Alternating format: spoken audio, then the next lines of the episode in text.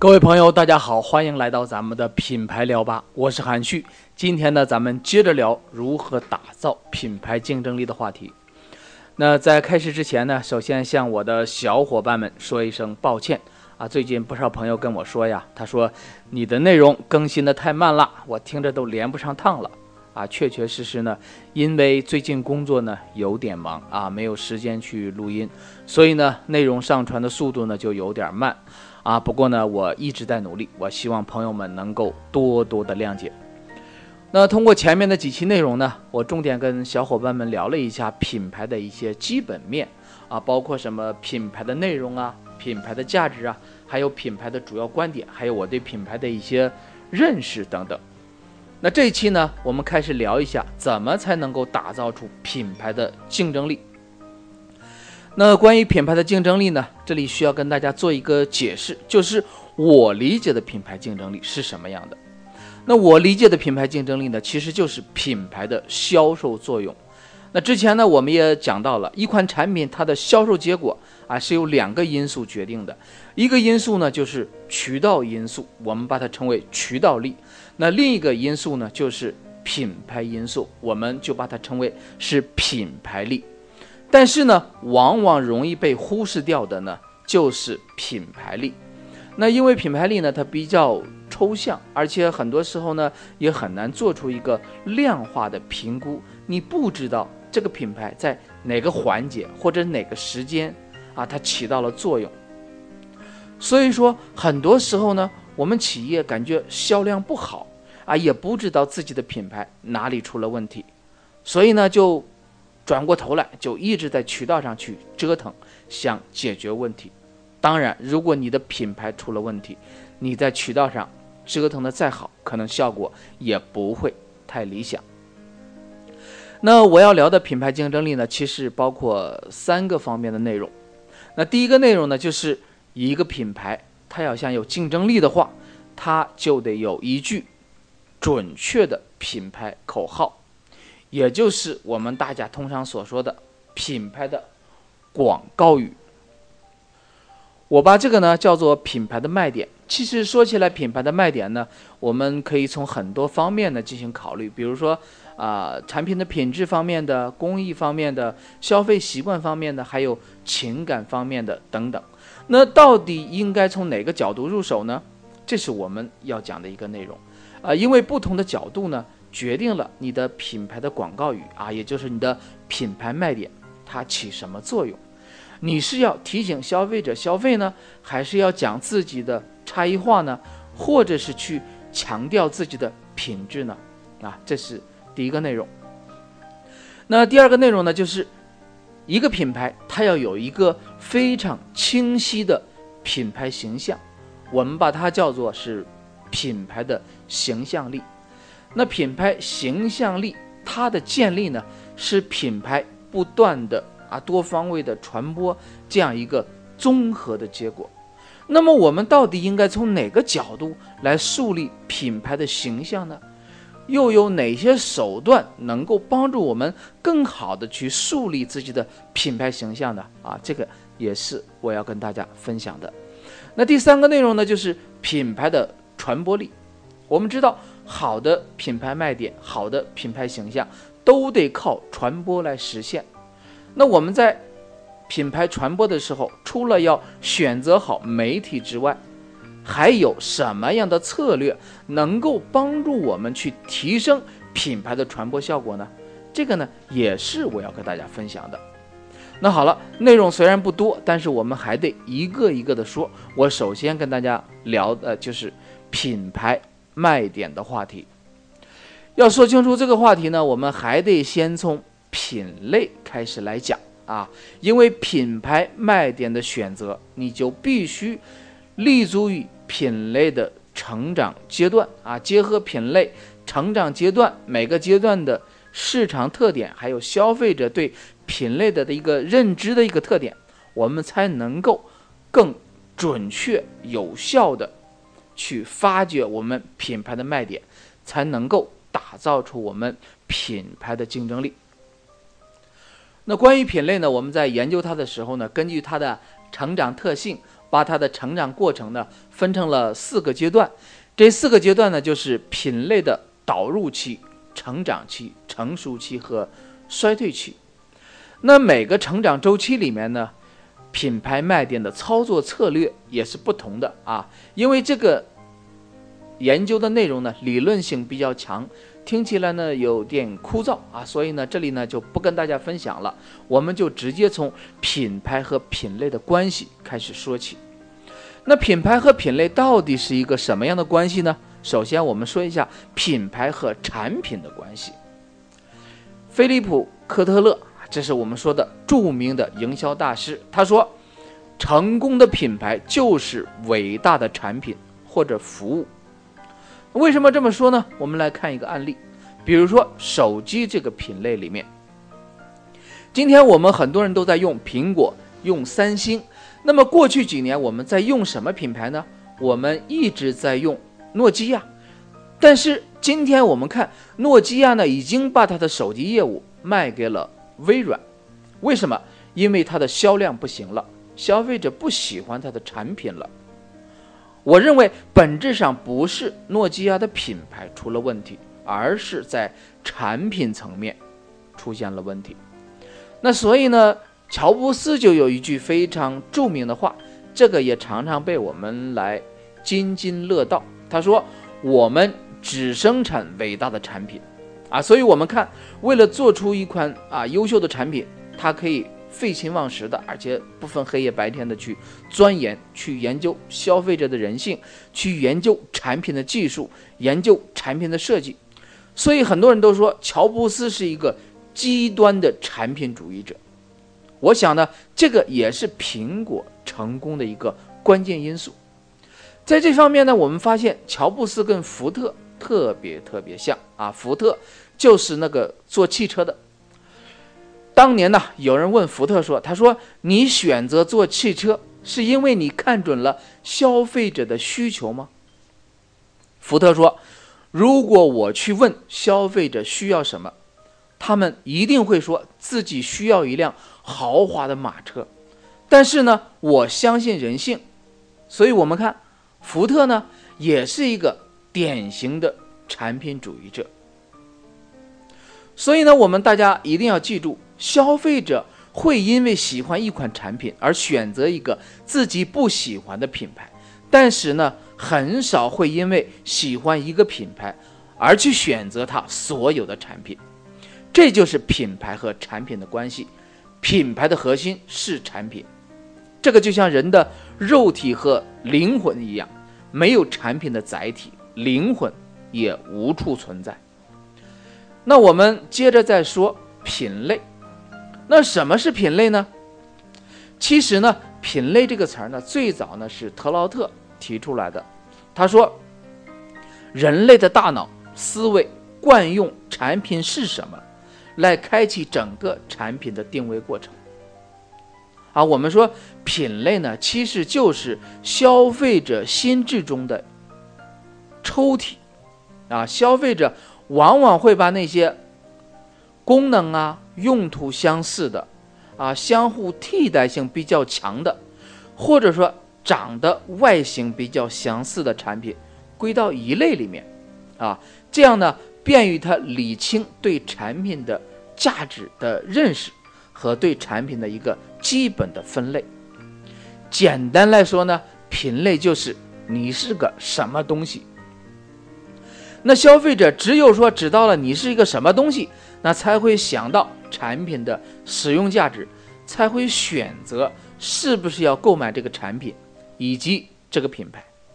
所以，我们看品类不光是产品在消费者认知中的一个。分类识别，同时也是品牌价值的一个识别。消费者选择买一个品牌前，首先呢是建立在对这个品牌它的产品的基本品类的需求上。啊，比如说我口渴了，我马上会想到去买瓶饮料来喝。那进一步的，我可能才会去想，我是买果汁饮料还是茶饮料。或者是碳酸饮料，然后呢，我再在这个品类里面去选择我想要的那个品牌。所以，我们看产品的本质呢，其实就是品类。那么，既然品牌的核心是产品，产品的本质是品类，那品牌的本质其实也就是品类。品牌的定位规划呢，和品牌卖点的选择，必须跟品类结合起来进行考虑。那所以呢，著名的定位大师特劳特就说了，他说，品类是品牌背后的关键营销力量。那我认为，清晰的品类呈现。它是品牌一个非常关键的任务啊，这个很重要啊。举个例子，比如说大家都知道的中粮集团做了一款饮料叫月活啊，中粮集团嘛，大家都知道实力很大的国字头，有钱任性，所以我们看。为了推这款饮料呢，中粮集团就请到了台湾的第一美女啊，我们林志玲小姐来做她的品牌代言啊。林志玲嘛，大家也比较熟啊，好身材，长相也甜，声音也比较嗲。虽然我们不知道她是歌唱的好还是戏演的好，但是就是很红的那种啊，人气还不错啊。有那么几个导演呢，还经常喜欢找她来演戏。那中粮集团呢，估计呢就是看中了她的人气。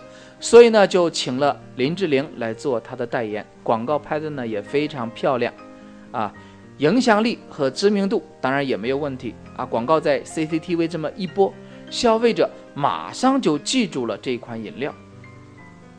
我们看看，在品牌的营销推广上，明星代言加上央视广告，加上中粮集团的品牌背书，再加上企业的财力、渠道覆盖能力、团队能力。啊，我们说几乎所有的营销要素都全了，按说呢，市场应该有一个非常不错的表现，但是我们看实际结果并不理想。品牌做了这么些年，啊，总是感觉好像缺点火候。虽然有很多人说，他说月活市场不好啊，是因为它的产品不好喝。我们说这个虽然很重要，但是更重要的还不是这个。我认为最重要的一点就是它的品牌没有一个清晰的品类概念。我今天问很多朋友啊，我说月活，你知道它是一个什么样的饮料吗？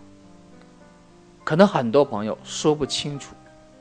除了月活之外呢，还有你比如说健力宝推出的第五季呀、爆果器呀，啊，都是前面炒得很热闹，但是后面的市场反应却非常的平淡。我们说品牌很重要，概念很重要，传播推广也很重要，但是做品牌不能舍本逐末，清晰的品类告知更重要，这是你产品存活的一个基础。没有这个清晰的品类概念啊，就会让消费者看到这个品牌的时候呢，只是简单的知道这是一款饮料，并不知道这是一款什么饮料，那消费者。就不知道这个产品有什么样的价值，他就很难主动的去想起来消费你，因为饮料消费的绝对不是一个简单的流行，啊，靠这个是支撑不了市场的，尤其是在我们今天这样一个产品严重同质化啊，品类有这么细分的一个市场环境里面，那品牌呢就必须明确的告诉消费者，你是一个。什么样的东西有什么样的价值，这样呢，消费者才会选择和购买你的品牌。这是我们研究品类、提出品类定位观点的一个重要的理由。那么，怎么去结合品类周期选择品牌卖点呢？那在开始说这个之前呢，我们还得先弄明白两个问题。第一个问题呢，就是品牌的卖点跟产品的品质卖点。它的关系是什么？通过实践呢，我们发现品牌的卖点并不完全等同于产品的品质卖点。有的朋友可能会说了，他说：“你说的都是废话。”我们当然知道了，品牌的卖点呢，可以讲品质，也可以讲别的，有感性的，也有理性的，当然不能完全等同了。那为什么我还要在废话上跟大家多唠叨几句呢？就是因为从现实的品牌操作中，我们看到了。尽管道理大家都懂，但是很多企业，尤其是我们的中小企业在做品牌的时候，还是很习惯的从产品上去挖掘、找概念，啊，认为说我只要把产品的品质卖点跟品牌连接起来，我就是找到了品牌的卖点。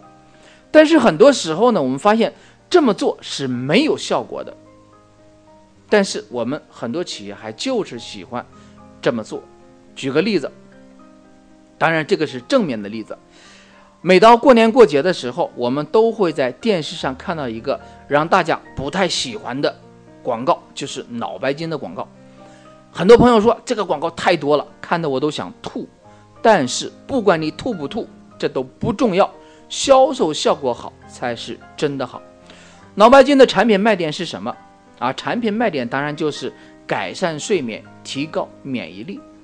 那它品牌的卖点又是什么呢？它品牌的卖点是今年过节不收礼，收礼还收脑白金。我们看它的品牌卖点，瞄准的并不是产品本身的价值，而是一种消费习惯，或者说是一个节日的消费时机。啊，据说最后为了定下来这个。品牌的诉求，脑白金当年也做了大量的市场测试，通过大量的市场验证，才选择定下来这个品牌诉求的。这就是我们说的产品的卖点和品牌的卖点的一个错位。那么，我们既然说不能直接从产品上去找品牌卖点，那我们到底应该从哪个角度去提炼品牌的卖点呢？那这个背后又有一个什么样的？思维逻辑或者说理论的依据呢？这个呢就需要我们考虑第二个问题。那第二个问题呢，就是品牌卖点的依据到底是什么？品牌卖点的依据就是消费者对品牌的认知阶梯。我们之前呢跟大家讲过，消费者对一个品牌的认知是需要一个过程的。那这个过程呢，也是一个梯级递进的。我们把这个认知阶梯呢分了三个层面，第一个层面呢就是产品的认知阶梯，第二个呢就是消费情景的认知阶梯，第三个呢就是品牌的精神价值的认知阶梯。那实际上呢，这也是我们选择品牌卖点的三个方向啊，也就是我们常说的品牌诉求的三种方式啊：品质诉求、习惯诉求，或者叫情感诉求。那前两个呢是一个理性的诉求，后一个是感性的诉求。对于任何一个品牌来讲，几乎都需要从这三个方面进行考虑就可以了。在这里边呢，我重要强调一点啊，消费情景对应的是消费者对某一个品类产品的一种消费习惯。这里面我希望大家记住两句话。第一句话呢，就是消费者。任何潜在的或者显性的需求，都会通过一种或者几种消费习惯很具象的表现出来。在做品牌定位规划的时候，我们必须先把这个找出来，这是你品牌定位落地的一个基础。那第二句话呢，就是消费需求和消费习惯是完全不同的两个概念。举个例子说，啊，我们正直正行呢。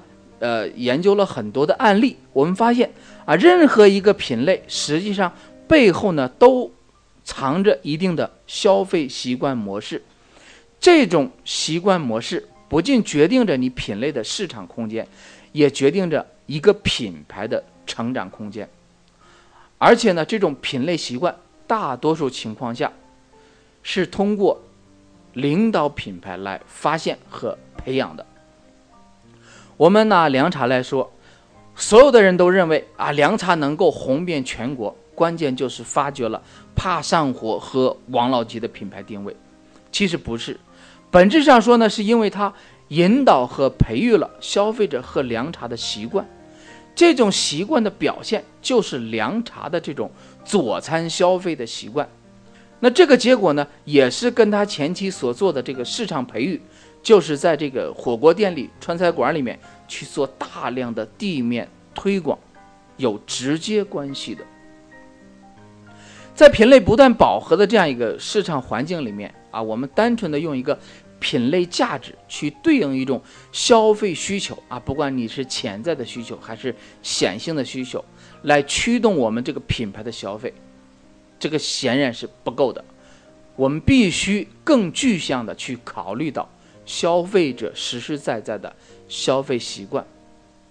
我们还是拿凉茶来举例子说，那怕上火呢，它是一种需求，但是呢，佐餐喝饮料它就是一种习惯。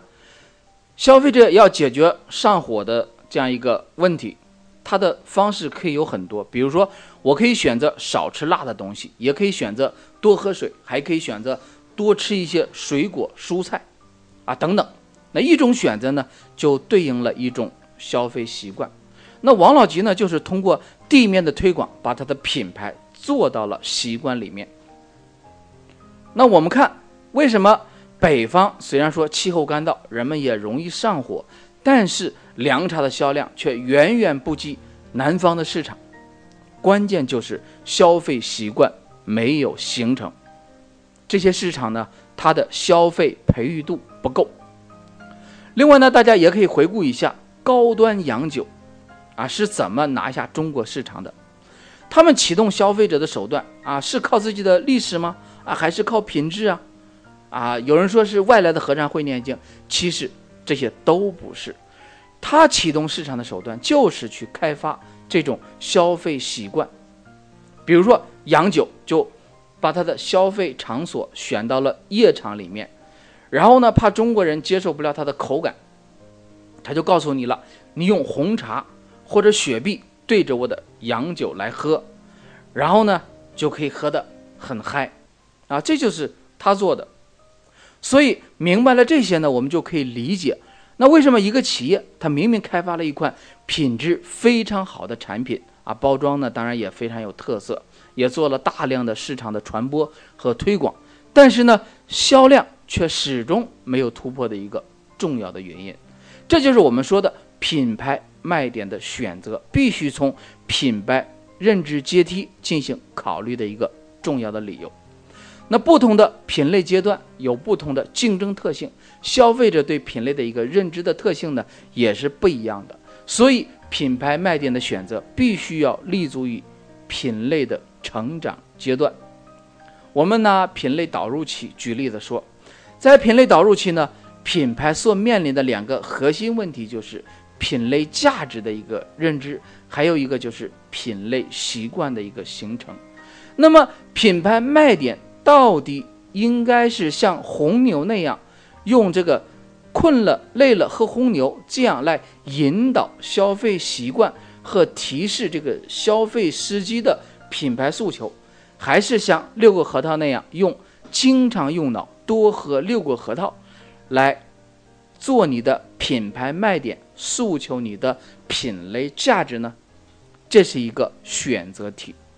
关于这个话题呢，我们下期会。重点聊，好，这一期呢，关于如何打造品牌竞争力的话题呢，我们就聊到这里，朋友们，我们下期见。更多关注我们的观点和动态呢，您可以通过以下几种方式。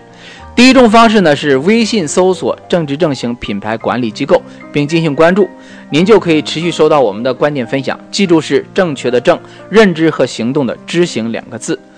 第二种方式呢是手机下载荔枝 FM 的客户端，搜索“品牌聊吧”，记住是聊天的聊，酒吧的吧，您点击关注就可以了。当然了，你也可以直接在新浪微博中搜索并关注“正直正行品牌管理机构”，或者是直接的 PC 登录我们的官方网站三 w 点 zxbrand 点 com 进行了解。好，朋友们，我们下期见。